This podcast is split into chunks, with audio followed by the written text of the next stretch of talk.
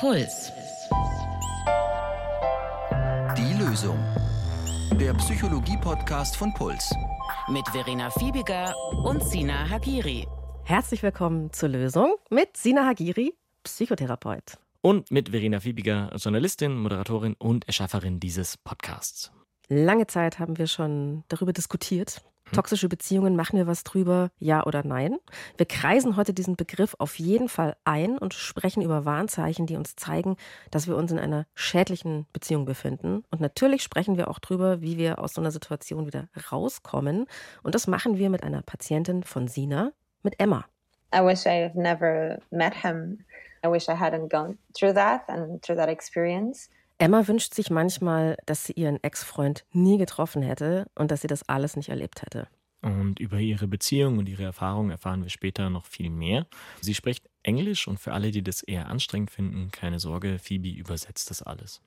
Wir haben im Vorfeld wirklich viel darüber gesprochen, sollen wir eine Folge über diese vielbesagten toxischen Beziehungen machen, beziehungsweise sollten wir überhaupt eine Folge machen, die toxische Beziehungen heißt, weil Toxisch ist ja einfach erstmal ein Buzzword, mit dem wir ganz häufig um uns werfen, so im Alltag. Es ist aber kein Fachausdruck. Und auch ganz viele Mutmaßungen, die oft dahinter stehen, wie ist mein Partner ein Narzisst? Hat sie eine Persönlichkeitsstörung? Das kann natürlich alles sein. Es trifft aber ganz häufig gar nicht zu, weil einfach erstmal nur so ein geringer Prozentsatz der Bevölkerung Persönlichkeitsstörungen hat, aber sehr viel mehr Menschen ja schlechte Beziehungen führen können. Beziehungen, die uns eben schaden und unter denen wir leiden. Und wir haben uns dann gedacht, wir nennen das jetzt trotzdem so, weil der Begriff toxisch einfach sehr verankert in der Alltagssprache ist mittlerweile. Wir müssen uns aber einig darüber sein, was wir heute in dieser Folge damit meinen. Ich habe schon eine Definition. Okay, auf geht's. Also wir denken ja in der Lösung wirklich schon lange drüber nach. So toxisch, was ist das eigentlich? Was meinen die Leute drunter? Und meine persönliche Definition ist, da muss ich immer an eine Aussage von einem früheren Kumpel denken. Der hat mal eine Freundin und mich immer die Maso Girls genannt. Also der hat damit gemeint, dass wir uns immer in Konstellationen begeben, in denen wir schlecht behandelt werden, in denen wir warten, so vor dem Telefon sitzen, das uns anschweigt, schlaflose Nächte haben, so warum meldet er sich nicht? Und so eine alte Regel, ja, die mir schon von vielen weisen Menschen mitgegeben worden ist, ist, du brauchst in der Beziehung jemanden, der dich hochhebt und nicht jemanden, der dich runterdrückt. Mhm. Also hier äh, zieht auch die gute alte 70-30-Regel. Das heißt, ähm, eine Partnerschaft sollte zu 70 Prozent schön sein, grusam, maximal zu 30 Prozent mies und aufregend im negativen Sinne und nicht umgekehrt, also nicht 70 Prozent mies und, ähm, und schädlich für uns. Und ich habe, Sina, einen mhm. Satz herausdestilliert. Okay. Für mich ist die toxische Beziehung eine, die uns destabilisiert, sich auf das Gesamtwohl negativ auswirkt mit maximal kleinen euphorischen Spitzen des Glücks. Ah, okay, finde ich gut. Also kann ich, glaube ich, auch mitgehen. Ähm, aber ich fand es gerade witzig, dass du so ein richtiges Verhältnis in Prozentangaben gemacht hast. Ja, die 70-30-Regel. Ja, genau. Das gibt es doch irgendwo, oder? Naja, ich kenne andere. Ähm, und zwar haben die Psychologen Gottmann, Swanson und Murray auch im 20. Jahrhundert mal versucht, äh, eine Zahl oder ein Verhältnis zu finden, die positive, gute Beziehungen ausmacht. Sie haben über viele Jahrzehnte hinweg Forschung an Paaren betrieben unter anderem zum Beispiel wurden dem Paaren kontroverse Fragen gestellt. Also, wie ist denn der Sex oder wer räumt denn die Spülmaschine besser ein? Solche Dinge. Und dann hat man sie bei der Diskussion gefilmt. Die Forscher und Forscherinnen teilten dann alle Interaktionen, die sie auf Video hatten, also alles, was gesagt worden ist, aber auch die kleinsten Zuckungen im Mundwinkel, gewisse Punktwerte zu, negativ oder positiv. Und am Ende stellten sie eine Formel auf, mit der sie vorhersagen wollten, welche dieser Paare sich später trennen werden. Also ich sehe mich da jetzt gerade mit meinem Freund so sitzen ja. und alles mit Kamera wird aufgezeichnet, was wir so diskutieren. Konnten die das denn ja einigermaßen vorhersagen? Ja, ich meine, was schätzt du denn? Also ihr könnt daheim auch mitraten. Was denkt ihr, bei wie viel Prozent der Paare konnten sie das erfolgreich vorhersagen, ob sie fünf Jahre später noch zusammen sein werden oder nicht? Boah, hm, das ist echt schwierig. Okay, unrealistisch, 80 Prozent.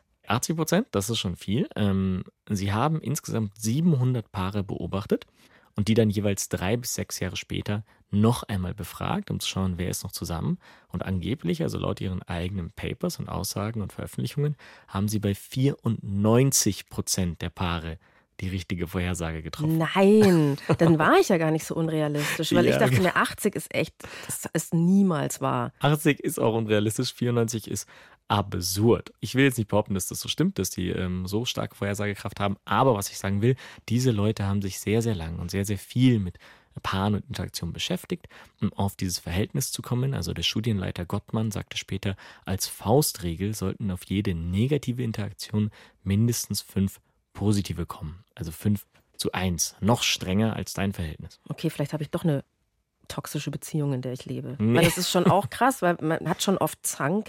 Ich finde ja. gerade so, wenn man zusammen wohnt und so, da gibt es schon viel immer Diskussionen um den Haushalt ja. oder so Dinge irgendwie. Na, ähm, pass auf, du würdest doch wahrscheinlich, wenn ich dich jetzt frage, schätzt du, dass ihr mehr positive als negative Interaktionen habt? Schätzt du das so ein? Ja, schon. Genau. Und Aber genau es gibt darum, auch schlechte Zeiten, würde ich sagen, manchmal ja, in Beziehungen, wo man viel zankt. Natürlich gibt es die, aber im Grundsätzlichen hast du dieses Gefühl. Und Gottmann sagt einfach nur, es müssen deswegen 5 zu 1 sein, weil sich dieses Gefühl erst dann einstellt. Weil negative Interaktionen mehr wiegen. Es reicht einfach nicht auf eine Gemeinheit quasi einmal nett zu sein. Also nicht immer nur so, Entschuldigung. nee, dann genau. weiter, Entschuldigung. Ein bisschen mehr muss drin sein. Weil wir, wenn wir uns erinnern, sagt Gottmann eben aus diesen Aufnahmen, es müssen mindestens fünf positive Interaktionen gewesen sein, dass jemand dann, also in der Realität fünf, so dass jemand subjektiv denkt, es waren gleich viele. Aber wenn wir schon bei Gemeinheiten sind, da kommen wir auch langsam wieder zur toxischen Beziehung. Und da bin ich ganz bei dir. Für mich reicht es für heute zu sagen, wenn die Beziehung einem aktiv schadet, das meinen wir jetzt, wenn wir davon sprechen, dass eine Beziehung toxisch ist. Es gibt natürlich von solchen Beziehungen die verschiedensten Ausprägungen. Wir schauen uns heute in dieser Folge eine mal ganz genau an, nämlich die von unserer Protagonistin Emma. Das ist diesmal besonders, weil ich habe zwar das Interview geführt, wie sonst auch, aber der Kontakt, der ging über Sina. Mhm. Ähm, Emma heißt eigentlich anders und ist eine Patientin von dir. Und du meintest, von ihr weißt du einfach sicher, dass sie in sowas gesteckt hat, was auch zu dem passt, wie wir eine mhm. toxische Beziehung sehen. Genau. Und vielleicht kurz zu Emma als Hintergrund. Also Emma lebt nicht in Deutschland, sondern in einem südeuropäischen Land. Sie ist Mitte 20, kreativ, geistreich, aufmerksam. Ich würde sie auch als reflektiert beschreiben. Sie ist äh, berufstätig und auch sehr selbstständig. Sie hat selbst organisiert, also nicht mit ihrer Familie, sondern später nach dem Schulabschluss alleine, schon auf mehreren unterschiedlichen Kontinenten gelebt und gearbeitet. Wie ist Emma in diese Beziehung hineingeraten, die sie sehr beschäftigt hat, und zwar so sehr, dass sie in Therapie geht? Das schauen wir uns jetzt mal genauer an. Emma hat an einem Volunteer-Programm in Norwegen teilgenommen, also so ein gemeinnütziges Programm. Sie war dazu Beginn der Pandemie, also da hat es angefangen, wo viele, die ja so ein Auslandssemester zum Beispiel gemacht haben oder im Ausland gelebt haben, gemerkt haben, auf einen Schlag sind sie abgeschnitten von daheim, weil man nicht mehr so leicht reisen konnte. Mhm. Und es war wirklich so, dass sie dort angekommen plötzlich recht isoliert war. Sie hat bei einem Paar gelebt, das auch mit dieser Organisation vor Ort verbandelt war und das sich als super seltsam herausgestellt hat. Also sie war da bei Leuten gesessen, die sie nicht gut kannte und die immer grenzüberschreitender und übergriffiger geworden sind. In this sort of context, it's really hard because you're already in a stressful moment and trying to make sense of your surroundings and you're in a place that you're not so familiar with. Also sie fand es äh, super schwierig, in so einer Situation zu sein, wo sie erstmal verstehen muss, was geht hier eigentlich ab. Und sie an einem Ort war, wo sie einfach nicht daheim war. Und in dieser Situation hat sie John kennengelernt. Auch diesen Namen haben wir geändert. He had also joined this program and this is how we met. Throughout the course of uh, this program, uh, we both realized that the organization was not very trustworthy. So we were all like in a very stressed situation uh, with a group of people that had joined as well. And that's sort of how we started to bond together. Also ihr zukünftiger Freund war auch Teilnehmer dieses Programms Und genau wie Emma hat er bemerkt, dass diese Organisation überhaupt nicht vertrauenswürdig war. So ging es der ganzen Gruppe dort vor Ort. Und dieses Setting hatte was total Verbindendes. So wir in der weirden Situation, mhm. abgeschnitten von der Außenwelt. Wenigstens gemeinsam, wenigstens haben wir uns gegenseitig.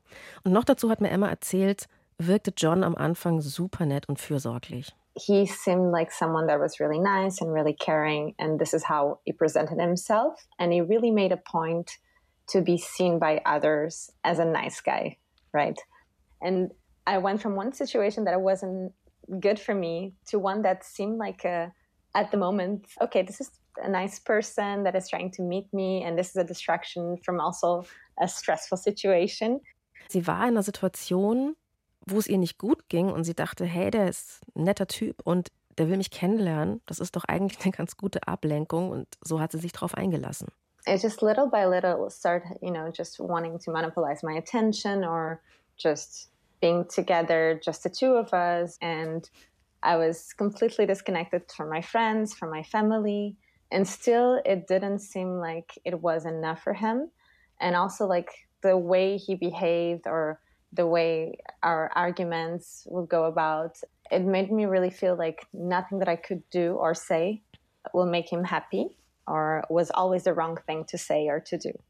Und als sie dann mit ihm in einer Beziehung war, begann das so Stück für Stück, dass er ihre Aufmerksamkeit ganz stark auf sich konzentrieren wollte. Also so von wegen immer nur wir beide.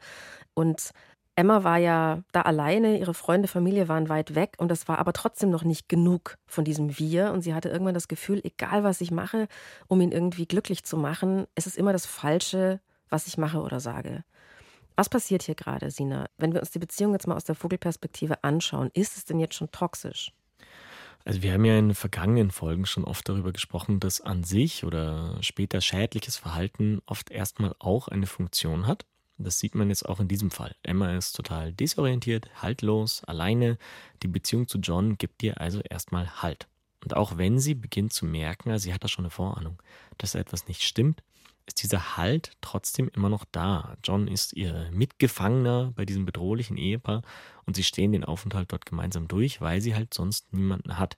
Er ist also so der einzige Strohhalm, an dem sie sich festhält. Das ist vielleicht ein ganz wichtiger Punkt. Wir sind ja im Leben in unterschiedlichen Situationen, aus denen wir heraus Beziehungen beginnen. Und ich glaube, es kommt gar nicht so selten vor, dass Partner oder Partnerinnen Strohhalme sind, an denen wir uns vielleicht so ein bisschen festhalten in unsicheren Zeiten. Ja, das muss ja auch nicht per se was Schlechtes sein. Es kann auch funktionieren. Ich habe wieder eine Theorie. Wenn, Hau raus. wenn wir okay drauf sind, also so, sagen wir mal, eben nicht gerade verzweifelt oder einsam, dass wir so ein bisschen auch in der Verliebtheit vielleicht nüchterner draufschauen können, was das für Leute sind, mit denen wir uns einlassen. Und rückblickend muss ich sagen, ich wusste eigentlich immer von Anfang an, und zwar schon in der ersten Woche, wo später mal der Haken sein könnte. Also mhm. was könnte mich aufregen, vielleicht verletzen. Ich habe das nur sehr oft ignoriert. Und ich glaube, wenn man gut drauf ist, dann kann man vielleicht ein bisschen besser reflektieren, komme ich mit einer bestimmten Eigenschaft langfristig überhaupt klar? Ja, ich meine, also das passt ja auch gut auf Emmas Geschichte, deine Theorie also in einer anderen Situation, wenn sie nicht selbst in Gefahr und isoliert gewesen wäre, hätte sie diese Warnsignale in der Beziehung zu John vielleicht auch früher erkannt und ernster genommen. Aber da sie eben so vulnerabel, also verletzlich war, hat sie diese Warnsignale nicht sehen wollen oder können und vielleicht gehofft, dass es ähm, einfach doch nicht so schlimm ist oder dass es bald besser wird. Und sie hat und musste vielleicht die kurzfristige Hilfe annehmen, um eben nicht alleine zu sein. Aber wie das so ist mit diesen kurzfristigen Lösungen, mittel- und langfristig kann dadurch einfach noch mehr Leid entstehen. Emma hat mir erzählt, dass sie das zwar wahrgenommen hat, aber sie hat sich selbst nicht so richtig getraut. Also bin ich vielleicht das Problem? Interpretiere ich zu viel rein? Und sie dachte irgendwann, sein komisches Verhalten, das liegt an mir. I was wondering if it was just me that was in that state of mind and thinking, oh, maybe I'm reading too much into it. So I started thinking, oh, this is a, maybe just a me problem. And he would be questioning, like, um, who am I talking with? And uh, if it's a friend, why do you have to talk with this friend? And or if I put my phone down and the screen is turned to the table, why do you put it this way? Was this on purpose? Do you have something to hide? Another thing that he wouldn't understand that was odd to him was my need to spend some time alone, just go to the library or have a coffee alone. He would see it almost as a threat that I want to spend time alone. John hat angefangen, Emma Sachen zu fragen wie, mit wem sprichst du gerade? Ist es ein Freund? Warum musst du mit dem Freund sprechen? Und wenn sie zum Beispiel Classic ihr Telefon verkehrt rum auf den Tisch gelegt hat, so mit dem Display nach unten, kam sofort die Frage, warum legst du das so rum auf den Tisch. War das Absicht? Du hast doch was zu verstecken. Und mit was er auch gar nicht klar kam, dass sie zum Beispiel auch mal allein Zeit verbringen wollte. Also einfach mal in der Bibliothek ein Buch lesen oder allein Kaffee trinken. Das war für ihn immer gleich eine Bedrohung für die Beziehung. Und ich weiß nicht, ob ihr schon mal so sehr starke kontrollierende Eifersucht erlebt habt mit eurem Partner oder eurer Partnerin. das macht was mit dem eigenen Denken und Verhalten. Emma hat sich wirklich erstmal gefragt, bin ich selbst schuld? Und dann kamen so Anpassungsversuche. Sie hat erstmal versucht, ihr eigenes Verhalten zu ändern. I think by that I mean also sometimes ignoring like what I wanted to do or what I felt or to my own detriment because I knew he would make him happy or it would avoid an argument. So it was sort of living in this preparation to avoid this argument or this fight or more of a stressful situation. So it was easier if I ignored like my feelings or my wants and needs because at least I knew it wouldn't escalate the situation. Also Emma hat erstmal versucht, ihre eigenen Bedürfnisse zu ignorieren, einfach damit sich John besser fühlt und einfach auch, weil sie wusste, das macht ihn dann glücklich und es gibt keinen Streit. Es war auch immer so wie in der Vorbereitung auf einen Streit zu leben und einfach der Versuch, immer diese stressigen Situationen zu vermeiden. Und für sie war es leichter, die eigenen Gefühle, Bedürfnisse zu ignorieren, als wieder so eine Eskalation zu erleben. Und ich kenne das persönlich gut, wenn man so einen Partner hat, dass äh, man einfach nur will, dass der andere Ruhe gibt. Also so dieses auf Eierschalen laufen, wird ja häufig gesagt, oder? Ich habe ja in einer früheren Beziehung, wo ich so kontrollierendes Verhalten erlebt habe, mal versucht, das immer so verlegen wegzulächeln, sage ich jetzt mal. Also der andere sagt irgendwie so, warum hast du den so angeschaut? Und dann ist man nur so, also mhm. einfach ähm, das so zu ignorieren, weil so es, mir, ja. mir so absurd vorkam. Ja.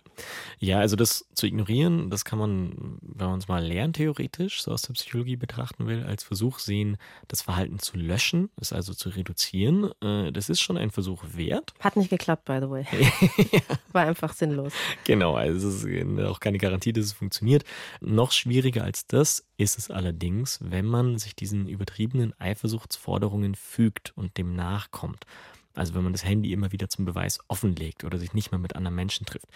Wenn wir es wieder lerntheoretisch betrachten, verstärkt man damit nämlich leider das eifersüchtige Verhalten. Warum ist es so? Naja, wenn die Maus im Labor auf den blauen Knopf drückt und es kommt halt das Futter, dann wird sie in Zukunft öfter auf diesen blauen Knopf drücken. Das Verhalten ist verstärkt. Und wenn die eifersüchtige Person, also in dem Fall John, mit seinem übertriebenen und kontrollierenden Verhalten erreicht, dass der Partner oder die Partnerin, also in dem Fall jetzt Emma, weniger alleine rausgeht, ihm immer wieder ihre Chats zeigt und nicht mehr mit anderen Menschen spricht, erreicht er ja genau das, was er braucht. Also seine Angst, die ich jetzt mal unterstelle, sie könnte mich verlassen, sie könnte jemand anders wollen, ich könnte sie verlieren, diese Angst wird gestillt. Ah, das ist das Futter. Wenn ich mich danach verhalte, ist es das, das Futter. Futter. Aber warum ist er nicht satt dann? Ne, das ist, weil die Angst halt eine unstillbare Angst leider ist, die niemals weg, also zumindest bei John nicht weggegangen ist, die bleibt, also wird er das in Zukunft immer öfter machen. Er ist mit der Strategie, sich so eifersüchtig zu verhalten, zum Erfolg gekommen. Er hat kurzzeitig die Befriedigung bekommen. Ah, es ist doch. Kurzzeitige Angstreduktion ist Genau, das. genau, ah. genau. Im Handy war doch kein schlimmes Telefonat. Am Wochenende ist sie jetzt doch nicht in einer anderen Stadt, sondern bleibt bei mir. Das Verhalten funktioniert. Ich werde es in Zukunft immer wieder so machen. Sowas ist wirklich nicht nur super nervig, sowas ist wirklich krass anstrengend. Warum mhm. macht man denn damit? Warum fügen wir uns erstmal öfter diesen Forderungen? Ja, ähm, da gibt es natürlich viele Antworten drauf. Es ist eine sehr individuelle Sache. Ähm, häufig entspricht das einfach dem eigenen Muster, mit dem wir durch die Welt gehen. Äh, darüber haben wir in der Folge die Überlebensregel auch gesprochen, falls ihr da mal reinhören wollt, wie diese Muster entstehen können, wie man sie auch erkennt und bearbeiten kann. Emma jedenfalls hat gelernt, sehr auf die Bedürfnisse anderer zu achten und ihre eigenen eben zurückzustellen. Sie ist generell sehr aversiv gegenüber Streit und spürt auch ihre eigenen Wut- und Ärgerimpulse eher wenig und sie hat ein großes Harmoniebedürfnis. Äh, ja, zweiter Name, das Harmoniebedürfnis. Ich habe mir auch rückblickend gedacht, bei dieser Beziehung, wo ich sowas auch erlebt habe, ich hätte einfach krass streiten sollen. Also nicht das Vermeiden, mhm. gefügt habe ich mich weniger, aber ich habe mich auch nicht gestritten. Aber natürlich, klar, wenn du so harmoniebedürftig bist, mhm. ist es ultra anstrengend, weil das will man ja gar nicht. Du willst es einfach nur vermeiden. Ja, ja. Für mich an der Stelle wirklich ein Plädoyer für alle, die sowas erleben. Starke, kontrollierende Eifersucht ist nach meiner persönlichen Erfahrung leider echt ein Ausschlusskriterium. Also, das muss ich so klar sagen, wenn der Partner oder die Partnerin dann nicht an sich arbeiten will, würde ich rausgehen. Hm. Ich stimme dir soweit zu, dass extreme Eifersucht sehr schädlich für Beziehungen ist und auch sehr schwer damit umzugehen. Ähm, vielleicht aber nur kurz eine kleine Ehrenrettung der Eifersucht an sich, weil natürlich gilt hier auch, wie finde ich, bei eigentlich allem, die Dosis macht das Gift. Und die komplette Verneinung jeglicher Eifersucht. Äh, das erlebe ich schon auch immer wieder, dass Personen von sich selber sagen und auch glauben, dass sie überhaupt keine Eifersucht empfinden und spüren.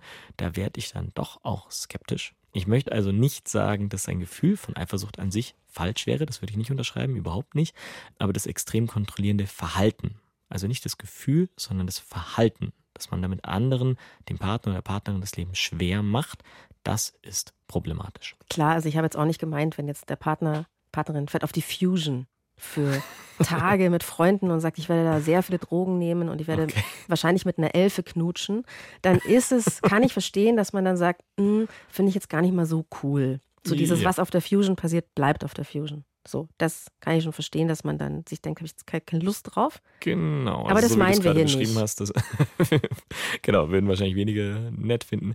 Ähm, genau, das meinen wir nicht, da ein Gefühl von Eifersucht zu empfinden. Ich finde es eher auffällig, wenn das nicht entstehen würde. Emmas Beziehung war also ganz stark von Kontrolle bestimmt, die ihr Verhalten verändert hat. Und diese extreme Eifersucht mit zum Fall von John, die hat zu was geführt, wo wir jetzt sagen, das ist ein weiteres Merkmal von toxischen Beziehungen, extreme Streits. Also miteinander streiten können ist eigentlich ein wichtiger Skill, aber auch im Streit getregeln. He would name call, he would make me question everything.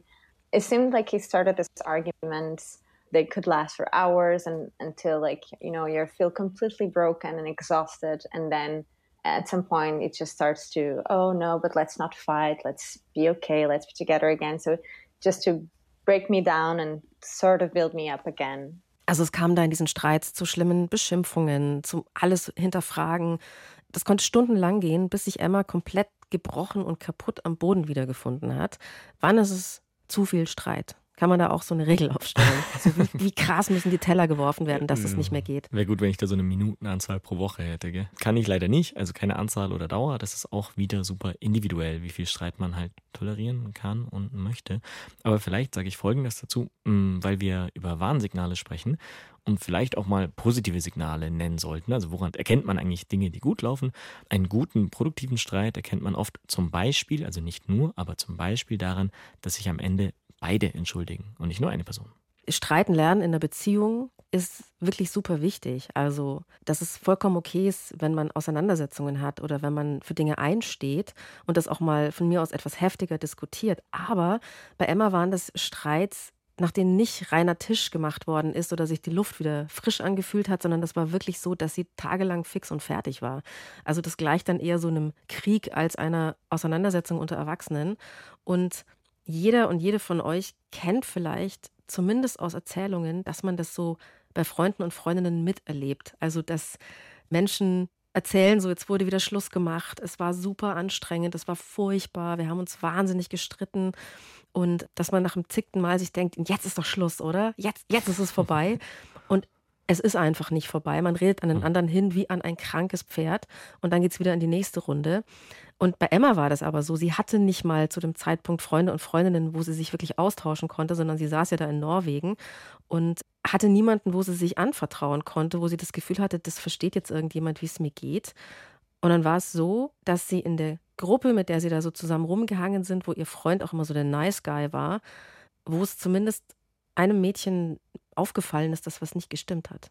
Uh, we had some friends staying with us and the girls in the group uh, there were two girls and especially one of them noticed that was something off about him and that was really validating because it felt really lonely being and kind of crazy uh, for lack of a better word to be just having these moments with him but if i tried to say or try to explain to anyone else they were not witnessing it and they had this idea of him such a nice person that he would never be this jealous or he would never make you question anything you know so that was a big it was a bit of a moment but it took me still a long uh, time or a little bit longer to just finally break it off Also ein Mädchen aus der Gruppe hat wirklich wahrgenommen, so mit dem stimmt irgendwas nicht, da ist irgendwas faul.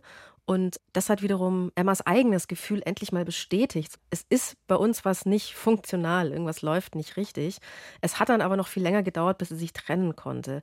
Aber das sind wirklich so Momente, die sind auch ein bisschen beschämend, finde ich. Wenn eine gute hm. Freundin mhm. zum Beispiel sagt, sag mal, merkst du eigentlich, wie der dich behandelt? Hältst du das für mhm. normal? Ist es immer so bei euch? nee, ähm, das ist schwierig, ja. Also es ist unangenehm, weil man sich ja auch so geoutet fühlt auf eine Art und Weise oder sich denkt so, es ist einem peinlich, glaube ich, wenn andere das schon bemerken. Aber es ist für uns ein weiteres Merkmal, dass eure Beziehung schädlich sein könnte, wenn nämlich Freunde und Freundinnen euch warnen. Ja, voll. Das ist ein absolutes Warnsignal. Wenn gute Freundinnen, Freundinnen von der Beziehung warnen, dann sollte man dem lieber zu sehr als zu wenig zuhören.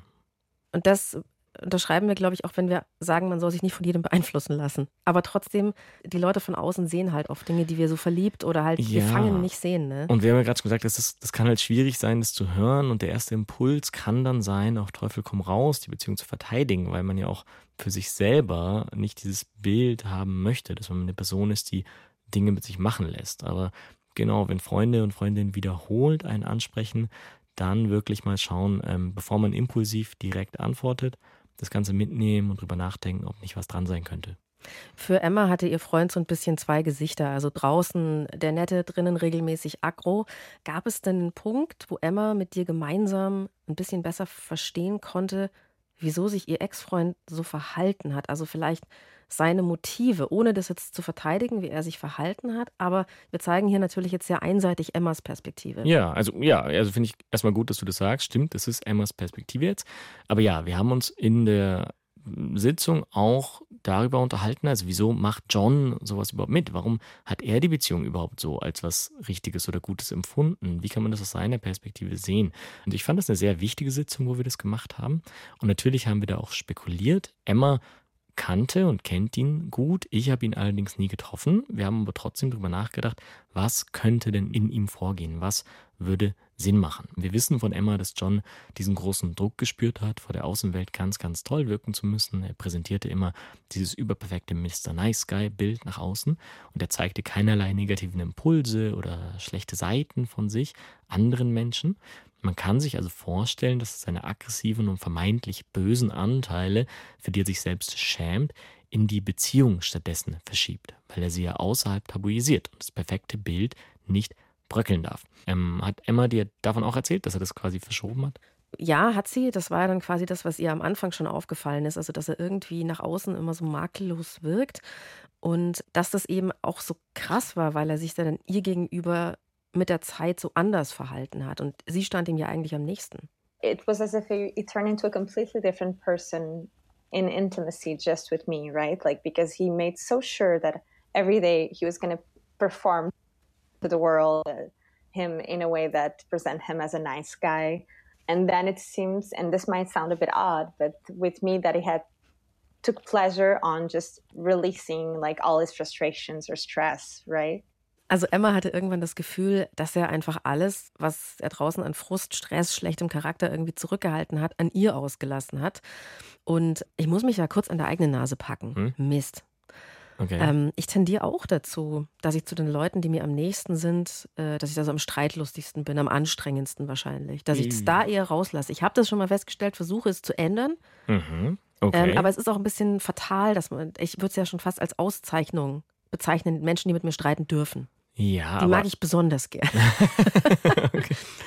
Äh, achte ich mal drauf, wie oft wir uns streiten können und dürfen, Phoebe. Aber das Erleben, also dass du dich mit Leuten, die dir nahestehen, mehr streitest als mit anderen, das ist per se überhaupt nichts Ungewöhnliches. Echt, ich Ähm, sehe mich gerade schon wieder so toxisch. Ach, Phoebe, nein, hör auf. Ähm, das weißt du doch, das kennst du jeder und jede von seiner eigenen Familie. Können wir das alle nachvollziehen? Wir können uns mit Geschwistern, mit Eltern ähm, sehr schnell und sehr viel irgendwie auftosender streiten und in die Haare kriegen, als wir das mit fremden Menschen tun. Und auch unter Freunden und Freundinnen können wir uns sehr viel mehr aufziehen, zum Beispiel, als wir das mit Menschen, die wir noch nicht so lange kennen, tun. Zumindest die meisten von uns geht es so. Von daher, das, Phoebe, ähm, da würde ich mir keine Sorgen machen. Aber, um zu John zurückzukommen, das perfide bei so einem Beispiel, also wenn es bei ihm innen so wäre, das ist wie gesagt alles Spekulation, aber ich kenne schon auch die Arbeit mit Personen auf der anderen Seite, wo das so gewesen ist. Es kann sein, dass John die Beziehung gerade deswegen als richtig und echt empfunden hat. Also diese Seite von ihm, die er äh, vor der Welt versteckt, weil er befürchtet, abgelehnt zu werden, dass er diese Seite bei Emma ausleben kann und sie ihn nicht verlässt. Also zumindest nicht gleich, hat sie ja nicht. Dass sie bei ihm bleibt, das kann für ihn der Beweis sein, dass sie die Richtige ist. Und gerade deswegen kann es sich für ihn wie echte Liebe anfühlen. Echte du? Also, Leidenschaft, ja. Ja, Wenn genau. man richtig mal den Teller schmeißt, Genau, wenn man sich richtig fertig macht gegenseitig. Genau, und trotzdem zusammenbleibt. Das ist dann so der Beweis. All das Böse in mir, all mein Echtes, das kann ich rauslassen und sie bleibt trotzdem bei mir. Deswegen ist sie die wahre und einzige. Und so haben es Emma und ich in der Sitzung auch einordnen können als eine Möglichkeit. Und sie meinte, dass sie diese Perspektive sehr hilfreich fand. Also vor allem, weil das nochmal klar macht, hey, es ist echt nicht meine Aufgabe, all den Shit, den er sonst in sich hineinfrisst, abzubekommen. Sie hat mir übrigens auch erzählt, dass es für sie sehr hilfreich war, was mich erstaunt hat, dass äh, sie einen männlichen Therapeut hat. Weil ich immer dachte so, Oh. es ist besser so, Frauen gehen zu Frauen, so. War irgendwie immer so mein Belief. Also Okay. ich habe da noch nichts dazu gelesen, deswegen äußere ich das mal hier einfach so wild. Ähm, aber, Okay, aber also kannst hat du es gemeint, äußern, es aber ich, war ich, für kann, ich kann es nicht äh, so stehen lassen. Auf, auf keinen Fall, nee. Ich, also ich weiß auch, dass das sicherlich Ja. nicht stimmt, aber ähm, sie hat gemeint, es war für sie total heilend, dass Hm. da ein anderer Mann saß quasi, der nicht aggressiv ist, sondern wirklich positiv mit ihr Dinge bespricht. Dass das auch voll Okay. den Effekt hatte. Freut mich natürlich zu hören, also freut mich, dass das ein Teil von dem war, was geholfen hat. Ähm, ich hoffe, das ist nicht nur das gewesen. Und nur waren sicher auch generell. deine fantastischen Skills. äh, Nur generell, äh, nur, dass ihr zu Hause nicht denkt, man braucht äh, einen männlichen oder weiblichen äh, Therapeuten auf jeden Fall. Nee, das kann im Einzelfall schon so sein, dass Patienten da eine Präferenz haben und dann ist die auch richtig, dann ist es auch okay so, dann soll der Präferenz gefolgt werden. Aber wenn ihr euch fragt, gibt es da ein richtig oder falsch? Nee, also Psychotherapeuten können äh, ganz unabhängig von ihrem Geschlecht ihren Job gut erledigen, genauso wie alle anderen Menschen auch ihre Jobs unabhängig von ihrem Geschlecht gut erledigen können. Okay, finde ich gut, dass wir das auch mal besprochen haben. Ja. Also Emma hatte dann wirklich in dieser Sitzung schon eine Erkenntnis, und zwar, es ist nicht meine Aufgabe, das alles abzubekommen, so seine Probleme. Ich hatte zum Beispiel auch mal den Belief, ich muss nur lang genug nett sein, und dann kapiert der andere schon, Hm. dass ich ihn nicht betrüge oder dass ich, dass ich äh, total so an seiner Seite bin so. Hm. Und irgendwann war mir klar, okay, ich habe das jetzt seit fünf Jahren durchgezogen, er glaubt mir immer noch nicht. Hm, hm. Es wird sich nicht ändern. Ich werde immer weiter diesen Shit vom anderen abkriegen. Zumindest nicht durch dein Verhalten. Es liegt nicht in deiner Macht, das zu ändern. Genau. Und ähm, hier meine nächste Theorie. Hm. Kosmische Schlussmachmomente. Es gibt sie wirklich. Ähm, wo man spürt, das war's jetzt. Das ist der letzte Streit, den ich mir gebe. Das ist jetzt das zwölfte Gespräch über das Ende dieser Beziehung und danach werde ich den Kontakt abbrechen. Bis dieser Moment kommt, kann es leider Jahre dauern. Aber ich bin fest davon überzeugt, dass wir es schaffen können, irgendwann zu dem Punkt zu kommen, dass unser Leben besser ist als diese toxische Beziehung. Mhm. Und dass wir auch was anderes verdient haben. Und ähm, das stimmt, was du gesagt hast. Das kann halt lange dauern und man hört sehr, sehr häufig später, warum habe ich das nicht schon früher gecheckt? Auch bei Emma ging es am Anfang unserer Arbeit darum, also sie hat sich das auch gefragt, warum hat das so lange gedauert? Da ist mir übrigens auch was aufgefallen. Ja. Ich hatte mal, ähm, leider Gottes hatte ich mehrere, so du hast ungünstige mal wieder Erfahrung. so Konstellationen, ja, verdammt. Und ich hatte schon Schluss gemacht mit der Person und Mhm. habe dann immer wieder zu meiner Mitbewohnerin gesagt, hätte ich nicht doch, das irgendwie hätte ich nicht doch machen können. War das nicht doch Mhm. eigentlich total super alles? Und sie immer nur noch so, Phoebe, Phoebe, nein, nein. Also es Okay. war wirklich so, dass ich, dass ich auch nach dem Ende noch ganz lange gebraucht habe, Mhm, um die mhm. Entscheidung zu akzeptieren, Okay, die ja. vollkommen richtig war. Okay, dann sind wir erstmal froh um deine Mitbewohnerin. Nee, die hat Ähm, mich da rausgeholt, muss man so sagen. Ich finde es deswegen, wegen solchen Dingen, wichtig, tatsächliche, schlüssige Antworten auf solche Fragen zu finden. Weißt du? Also wenn man sich fragt, warum bin ich da drin gehangen, dass man weiß, warum das so gewesen ist und warum man da auch rausgegangen ist. Emma ist einfach alleine gewesen. Sie ist in Gefahr gewesen, sie ist isoliert gewesen. Und darum hat sie sich so fest an dieser Beziehung gehalten und geklammert. Und darum hat es auch so lange gedauert. Aber das ist der Grund, warum wir diese Folge machen wollten, Phoebe, und warum auch Emma bereit gewesen ist, ähm, uns zu helfen, mitzumachen. Damit andere, damit ihr vielleicht, wenn es euch betrifft, ein klein wenig schneller bemerkt, dass es äh, euch vielleicht gar nicht so gut mit der Beziehung geht, vielleicht sogar so schlecht, dass sie gesundheitliche Folgen hat und dass man da vielleicht raus möchte. Was war Emmas kosmischer Schlussmachmoment? Entschuldigung, dass ich es so bescheuert nenne. Aber es Ist gab okay, wirklich, okay. das sind die Momente, wo man sich dran erinnern kann, wo man noch weiß, da habe ich entschieden, es ist jetzt vorbei. Das ist schön, es ist wichtig, Dinge manchmal zu markieren, Phoebe, wenn es haften bleibt. Der kosmische Schlussmachmoment. Bisschen eh so hier und da. Bei ihr war es so, dass John verreist ist. Also er ist wirklich weggeflogen, hat das Land vorübergehend verlassen, die Wohnung war leer. Und sie hatte sowas, ich weiß nicht, ob das jetzt eine Panikattacke war oder irgendwie, sie hat einfach Angst gekriegt. Sie hat sich körperlich plötzlich ganz übel gefühlt und hat überall in der Wohnung geschaut, ob er noch da ist. und hat sich dann gedacht, okay, das ist so weird, wie es mir gerade geht. Ich gehe jetzt. Vielleicht können wir an der Stelle zur Lösung kommen, Sina. Also, wie schaffen wir es, die Vogelperspektive einzunehmen und genau in so einer Situation, also wo Emma durch die Wohnung läuft und sich denkt, wo ist der Typ, ist der noch hier irgendwo? Mhm. Genau da zu checken, das ist nicht gesund, was hier passiert und ich mhm. muss da rausgehen. Wie schaffe ich das? Vielleicht ein bisschen schneller zu sein als nach fünf Jahren des Leidens. Spezifische Angabe, fünf Jahre. Du, ich habe mir irgendwann wirklich gesagt, ähm, ich habe nicht nochmal fünf Jahre. Okay, okay, Wenn man ein paar Mal fünf Jahre macht, dann ist man irgendwann so, okay, das Leben ist auch irgendwann vorbei. okay, also das ist der erste Punkt vielleicht. Wenn man zum ersten Mal drin steckt, hilft das einem vielleicht nicht. Aber ich glaube, hoffe und weiß auch zumindest von Arbeit mit Patienten mit mir, wenn man das einmal geblickt hat, wie sowas Toxisches funktioniert, ist man vielleicht nicht 100% gefeit davor, aber man kommt schon schneller wieder raus, wenn man nochmal reingeraten ist. Und so ist es bei Emma und eben anderen Patienten und Patientinnen von mir so gewesen, dass sie ganz klar von sich sagen, so etwas möchte ich nie wieder. Und sie haben die Warnsignale im Kopf, die sie erkennen und einige davon möchten wir Phoebe jetzt eben nennen, damit auch ihr selbst wenn es noch nicht so gewesen ist, wenn ihr davon verschont gewesen seid, ähm, klopfen wir aufs Holz. Aber dass man sie erkennt, wenn es einem so ergehen sollte. Wir sollten einfach mal äh, öfter auf Holz klopfen hier. Das machen wir jetzt in jeder Folge. Ja, so, solange wir noch Holz haben, Phoebe, machen wir das. Punkt Nummer eins: Freunde und Freundinnen warnen euch oder machen euch darauf aufmerksam, dass es irgendwie komisch ist, wie ihr miteinander umgeht. Mhm, haben wir schon gesagt, ist ganz, ganz wichtig. Das schließt auch so ein bisschen am Punkt Nummer zwei an, denn manche Partner und Partnerinnen äh, leider bemerken das dann auch manchmal, dass die Freunde und Freundinnen da Probleme riechen und versuchen einen dann von ihnen zu isolieren. Auch das ist ein Warnhinweis, ein Warnsignal. Wenn euer, euer Partner und eure Partnerin versucht, euch einzureden, ja, die anderen, die verstehen uns alle nicht, die sehen unsere wahre Liebe nicht, die sind nur eifersüchtig und neidisch, weil sie das nicht haben.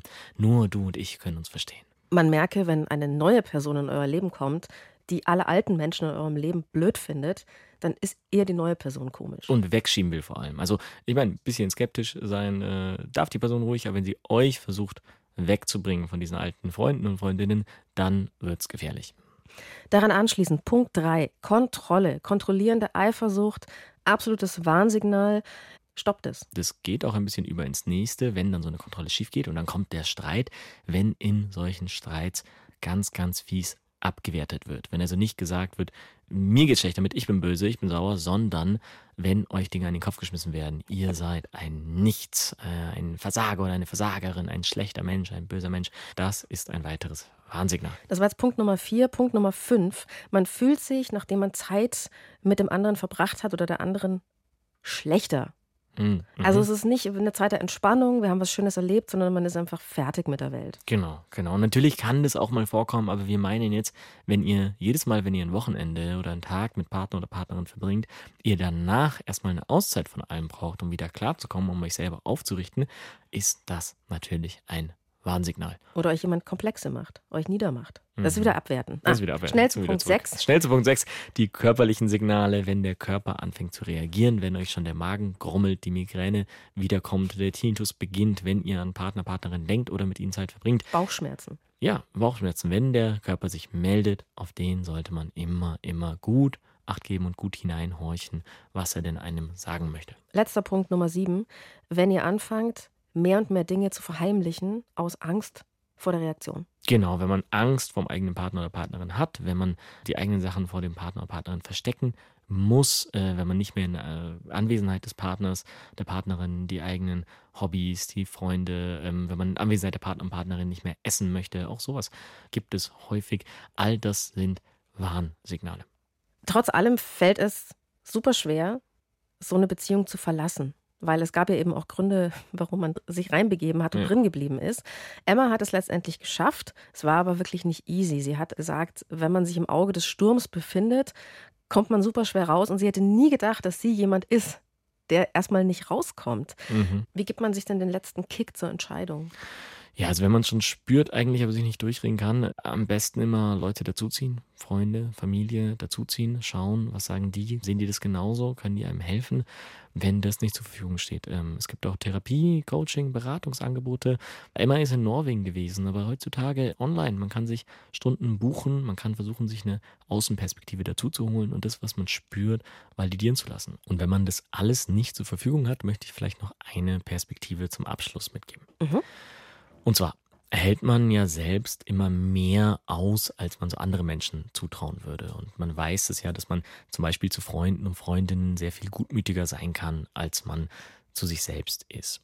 Und das kann man sich auch in so einer Situation zunutze machen. Und ich würde es sogar noch ein Stück persönlicher machen und treiben, um wirklich diese Schutzreaktion für sich selbst, die fehlt, die nicht da ist, zu provozieren, um die wirklich rauszuholen.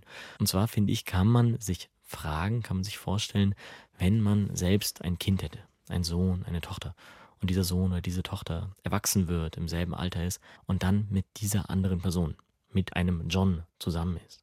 Würde man sich wünschen, dass dieser Sohn, diese Tochter den Weg da rausfindet, würde man sie an die Hand nehmen und da rausziehen. Und genau das, wenn diese Reaktion dann kommt, das kann man in dem Fall eben mit sich selber machen. Sich schützen, sich rausziehen.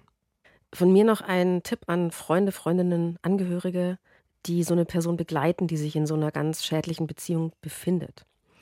Ich finde, es ist grundsätzlich gut, das erstmal vielleicht ein bisschen mitzuleben, im Sinne von, man spricht drüber, man lässt sich auch emotional drauf ein, man, man hört sich das Ganze an. Ich finde auch Ratschläge okay, auch wenn es auch Schläge sind, wie man immer so schön sagt. Aber es ist, kennst du es nicht? Ist so, auch wieder so eine Binsenweisheit. Das sind diese zynischen Sprüche, die bei mir nicht hängen bleiben. Ist es zynisch? Findest du nicht? Ein bisschen? Ratschläge sind auch Schläge. Der Punkt ist, man kann da sowieso nichts machen. Also, hm. man kann eigentlich nur zuhören. Und ich empfehle ab einem gewissen Punkt, wenn man merkt, oh, das ist so ein Muster, oh, die haben schon zum dritten Mal Schluss gemacht, oh, jetzt sind sie wieder zahm, oh, es fängt an, mich zu nerven. Mhm. Ich, ich hasse meine Freundin langsam dafür, dass sie sich so schlecht behandeln lässt. Würde ich empfehlen, emotional nicht mehr so reinzugehen. Also hörst du noch an, aber sei mhm. nicht jedes Mal so, ja, und jetzt wird sie ihn verlassen und jetzt wird alles gut, weil das muss sie selbst entscheiden. Das ja, muss er recht. selbst entscheiden es ist besser, dann da zu sein, wenn ja. die Person den Absprung schafft, dann nochmal bestärken, da sein. Das nochmal einmal, ich glaube, das ja. dann, dass man als Freund nicht verschwunden ist. Und also ich glaube, man verschwindet irgendwann, wenn man sich zu sehr gibt. Genau, und dann explodiert man vielleicht irgendwann auch noch gegenüber diesem Freund oder dieser Freundin. Und das ist halt das Letzte, was die Person dann noch gebrauchen kann. Also hast du recht, lieber ein bisschen sich rausnehmen, aber immer die Bereitschaft anzeigen, ich komme wieder mit rein, wenn du möchtest. Ja, auf jeden Fall. Also nach den vielen Theorien, die ich heute schon geäußert habe, mhm. ich habe irgendwann so Glaubenssätze für mich ausfindig gemacht. Also wenn man toxische Beziehungen hinter sich hatte, muss man auch mal sich klare Regeln geben, finde ich. Mhm. Mein Glaubenssatz Nummer eins, ich warte auf keinen mehr. Mhm. Wenn Menschen sich nicht entscheiden können, dann fuck off. Okay, okay. Ja. Echte Gegenseitigkeit. Mhm. Beide müssen es wollen. Es schließt ein bisschen dran an, ich gebe zu, mhm. an den ersten gut, Satz. Gut. Darf's ja. Darf's Und ja. das Gute ist eigentlich an diesen desaströsen Erfahrungen, dass man vielleicht überhaupt im Leben erstmal klarkriegt, was möchte ich von der Beziehung eigentlich. Ja, ja. Und wenn man es ähm, schafft, also das ist generell bei schlimmen Erfahrungen, aber auch eben bei schlimmen Beziehungserfahrungen sehr, sehr wertvoll, wenn man es schafft, etwas Positives daraus zu ziehen, also was man daraus lernen und mitnehmen konnte. Äh, und Emma hat sich das auch erarbeitet also im Anschluss zu sehen, was sie aus dieser schlechten Erfahrung lernen konnte. I wish I have never met him. I wish I hadn't gone through that and through that experience. But at the same time, it helped me have a better understanding of what I look for in a relationship and maybe especially what I don't want in a relationship. And for that, I'm grateful. Also klar, das war so schlimm, dass sich Emma einerseits wünscht, sie hätte den Ex-Freund nie getroffen, sie hätte diese Erfahrungen nicht gemacht. Und auf der anderen Seite sagt sie aber, ich verstehe heute besser, was ich in der Beziehung möchte und was ich nicht möchte. Ich finde, da ist es erlaubt, Dinge negativ zu formulieren. Also was möchte ich einfach ja. nie wieder haben. Phoebe, jo. wir haben was vergessen. Ah, ich dachte jetzt, ähm, dass wir zwei Wochen Sommerpause machen. ja, das, okay, das auch. Sorry das dafür. Wir auch vergessen. Wir sind nur zwei Wochen jetzt weg. Dann kommen wir wieder. ja. ja die QA-Folge. Oh, habt ihr sie überhaupt mitbekommen? Ich habe es schon komplett vergessen. Genau, erzähl nochmal, Phoebe, oder soll ich? Was wir geplant haben für Ende der Staffel? Genau, wir machen eine QA-Folge und wir wollen eure Fragen beantworten. Also live on air werden wir eure Fragen beantworten. Deswegen äh, schickt sie uns gerne an die.loesung, also Lösung mit oe, at deinpuls.de. So, sorry für die Unterbrechung. Ich hätte es schon wieder vergessen. Ja, gell. Jedes Mal sagen, wir müssen QA, wir müssen daran erinnern, weil sonst schickt uns Genau. niemand was. Jetzt haben wir es noch schnell reingekriegt und damit wären wir aber auch langsam schon am Schluss. Danke, Emma. Wollen Danke sagen an Emma. Danke fürs Mitmachen. Danke euch auch fürs Zuhören. Und wenn ihr uns ausführlicher kontaktieren möchtet, also zum Beispiel für Themenvorschläge oder eure eigene Geschichte, die wir in der Lösung erzählen könnten, schickt uns gerne eine Sprachnachricht im Messenger eurer Wahl an die 0151 1218 4 mal die 5. Und wenn ihr die nächste Folge auch hören möchtet, dann in zwei Wochen, abonniert die Lösung. Außerdem freuen wir uns natürlich über jede Bewertung in der Podcast-App eurer Wahl. Die Redaktion hatten Alexander Loos und Marion Lichtenauer. Produktion Matthias Sautier. Community Management für Lisa Walter. Sounddesign Benedikt Wiesmeier und Enno Rangnick. Grafik Max Hofstetter, Lea Tanzer, Veronika Grenzebach und Christopher Roos von Rosen. Es gibt nicht die Lösung. Aber jeder Schritt zählt. Puls.